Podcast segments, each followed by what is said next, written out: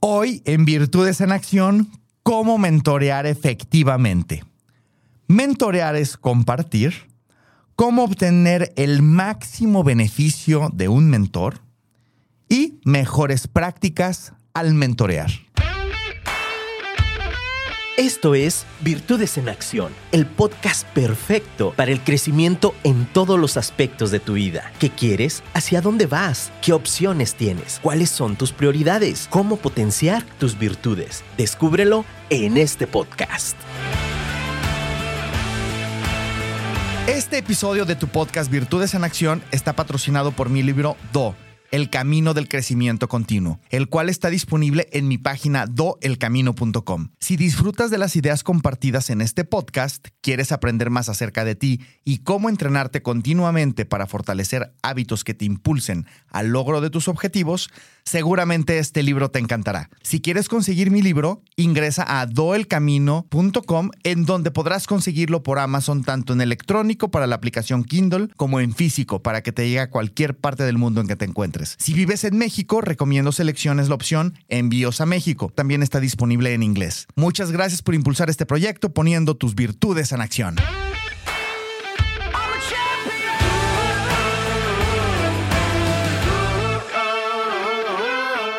La mentoría implica una relación con otra persona con el fin de aprender, expandir oportunidades y compartir conocimientos, habilidades y experiencias.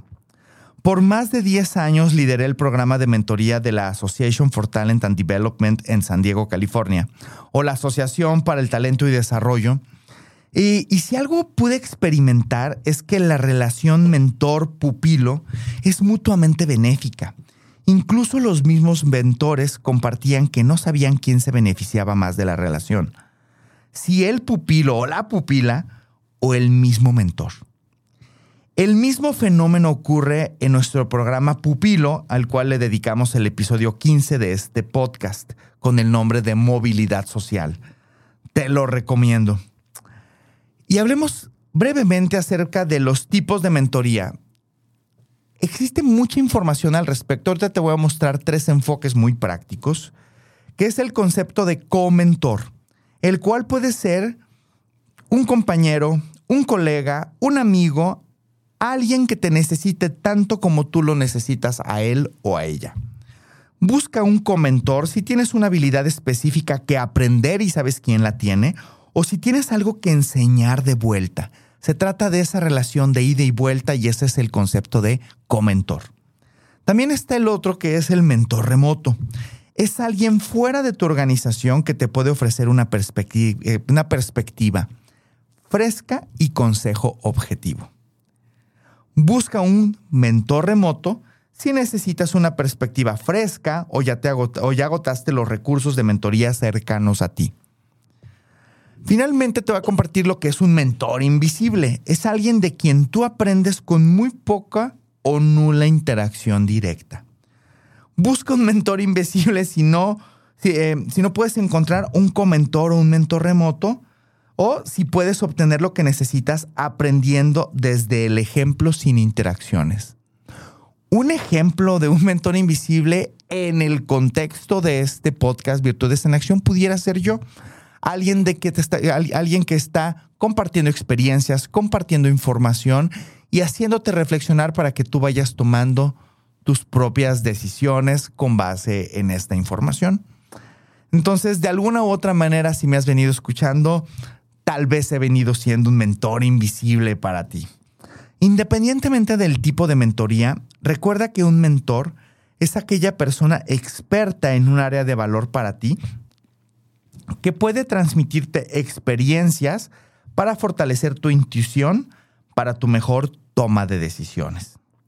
Si aún no has tenido un mentor, explora quién es esa persona que admiras y tiene mucho que aportarte acércate, nutre dicha relación y vas a tener mucho más que ganar simplemente con preguntar y poner sobre la mesa que quieres recibir mentoría de alguna persona en específica, sobre, todo si tienes acceso a ella dentro de tu círculo cercano o incluso dentro de tu organización.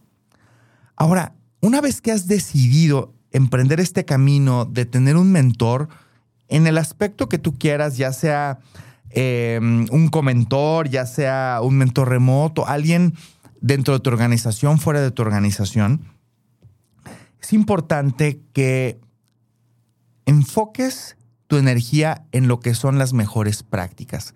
Pero antes de entrar en el tema de las mejores prácticas, te voy a compartir algunos mitos que existen en el, ámbito de la mentoría. El mito número uno es que tienes que encontrar un solo mentor perfecto, como si simplemente pudieras aprender de una sola persona. Mito por completo. Que estamos aquí desmitificando, evidentemente. Mito número dos, que la mentoría siempre es una relación formal de largo plazo. Y la realidad es que no. La mentoría puede ser en cortos periodos de tiempo.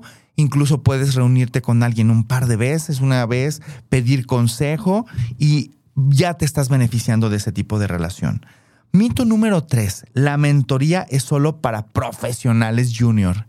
Y la verdad es que no importa la edad que tengas, la experiencia que tengas, siempre habrá algo que te pueda enseñar alguien más, algo de lo que puedas aprender de otras personas que tengan más experiencia en otro ámbito. Depende verdaderamente aquí de tu humildad y tu apertura para establecer ese tipo de conversaciones de aprendizaje mutuo. Y mito número cuatro, la mentoría es algo que las personas más experimentadas hacen por el bien de sus corazones.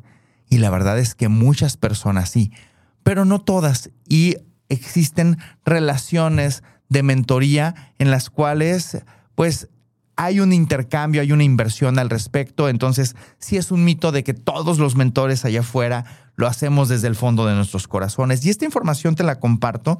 Viene de, uno de los artículos de Harvard Business Review que se llama eh, La guía para obtener la mentoría que estás necesitando. Y precisamente es algo publicado en este año no, pero no, no, en este año, en el 2014, hace 10 años. Ahora, te comparto, una realidad fundamental es que la persona mentoreada es quien lleve el liderazgo, tono y ritmo de la relación. Es decir, si decides tú tener un mentor, asegúrate que estás liderando y estableciendo la pauta de cómo va a estar avanzando esa relación y esa comunicación. Por tal razón, a, continuación te comparto mejores prácticas para que obtengas el máximo beneficio de tu proceso de mentoría. Número uno, asegura tu enfoque con entusiasmo. Ten claro lo que quieres conseguir, comparte metas y objetivos. e incluso llévalo al siguiente nivel, que tus objetivos sean SMART. Ya hemos hablado de esto en este podcast, específicos, medibles, accionables, relevantes con lo que quieres conseguir en el largo plazo y con fecha límite. Número dos, asegura tu flexibilidad y creatividad. Sugiere opciones para reunirse tanto presencial como virtual. Honra y aprovecha el tiempo de tu mentor o tu mentora una forma de honrar ese tiempo es preparándote previamente y no llegando simplemente a improvisar. Siguiente punto, punto número tres. Enfoca las conversaciones en lo que quieres conseguir. Elabora una agenda por sesión y toma nota de lo más relevante. Asegúrate que tú llevas el liderazgo de enfocar la conversación. Existen mentores que en aras de verdaderamente compartir y entregarse, a veces dan información y entregan información que no necesariamente lo que estás buscando y se les puede ir mucho tiempo. Asegúrate que estás estableciendo una agenda y una orientación y de alguna u otra manera tú te llevas esa responsabilidad con el mentor de ir preguntando y estableciendo las pautas y la agenda de lo que tú quieres obtener de esa sesión. Y punto número cuatro, cumple tus compromisos y demuestra avances.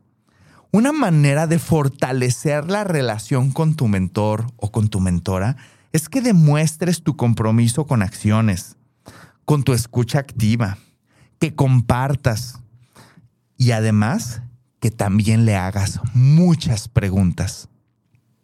Estas son algunas mejores prácticas para fortalecer tu enfoque y ejecución en tu proceso de mentoría. Aquí el punto es que tengas o no tengas un mentor en este momento, un mentor con la etiqueta, si lo piensas, tienes varios mentores a tu alrededor, gente de la que estás aprendiendo. Mientras más claro tengas lo que quieres em, recibir de esas personas, es importantísimo que tengas esta claridad y que de alguna u otra manera vayas aplicando estas mejores prácticas. Si ya tienes, estás en una relación en donde se le ha puesto la etiqueta de mentor o de mentora, muchísimo mejor. Ahora, vamos a ver el otro lado de la moneda. El otro lado de la, de la moneda es cuando a ti te toca mentorear. Y entonces vamos a profundizar un poquito más en qué significa que seas un mentor, qué significa que seas una mentora. A ver, cuando hablamos de un mentor, es una persona que decide aportar su tiempo y experiencia para ayudar y contribuir al éxito de los demás. En este caso, de sus pupilos, también conocidos como protegidos. Un gran mentor basa la calidad de su mentoría en el valor aportado al pupilo, más allá del tiempo dedicado a la relación. No es necesaria una gran inversión de tiempo para asegurar alto impacto. En los programas que he, liderado, les dedicaban en promedio tres horas al mes con maravillosos resultados. Obviamente había pares de mentor protegido o, em, que le dedicaban más de esas tres horas, pero en promedio se le dedicaban esas tres horas al mes y la verdad es que los resultados que se mostraban cada vez que teníamos una reunión para revisar cómo iban avanzando, usualmente a los tres meses, habían pasado cosas maravillosas en términos de ejecución después de haber estado en estas conversaciones con sus mentores.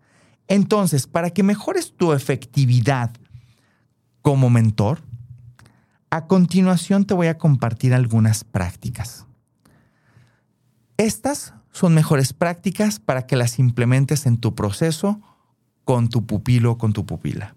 Número uno, confidencialidad y comprensión de objetivos y lo que quiere lograr tu pupilo con fechas específicas.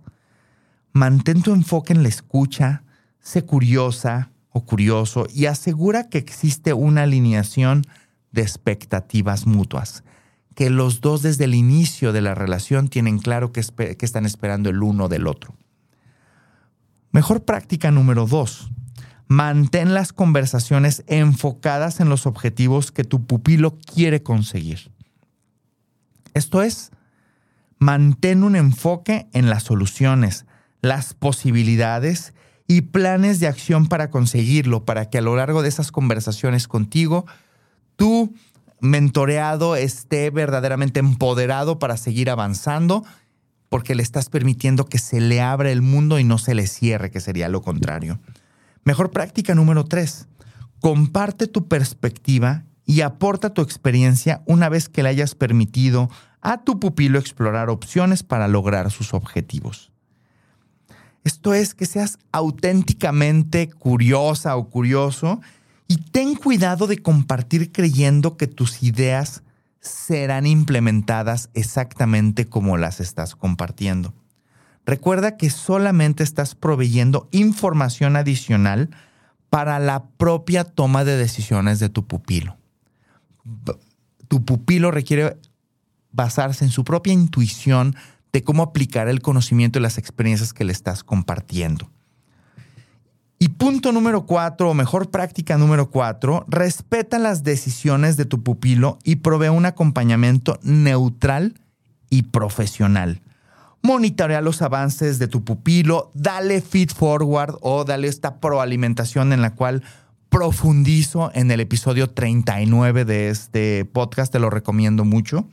Reconoce los logros, mejoras, pero sobre todo, reta continuamente a tu pupilo con preguntas.